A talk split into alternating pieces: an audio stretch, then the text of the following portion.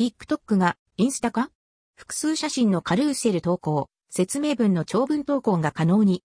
動画編集機能ビリルクローン TikTok Now も。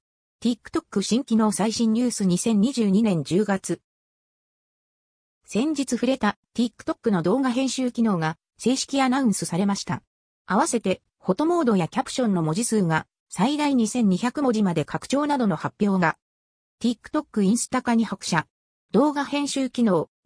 今回の発表を整理すると、インスタみたいに写真投稿可能に、フォトモードでカルーセルで写真表示、自動スワイプ任意でスワイプも、説明文に長文投稿可能に、最大2200文字、半角クリップ調整に動画編集機能が追加。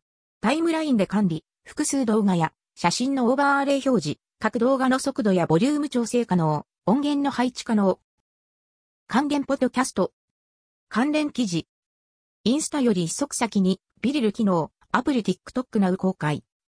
インスタが TikTok を目指して、リールや動画に注力する中、動画アプリという印象の強い TikTok は密かに SNS 機能を拡充、インスタ化、そして今回のアップデートでより、インスタに追いつくといった動きを感じられます。その他、ビリルのパクリ機能をインスタがテストする中、一足早く、TikTok はスタンドアローンアプリ、TikTok Now をリリース。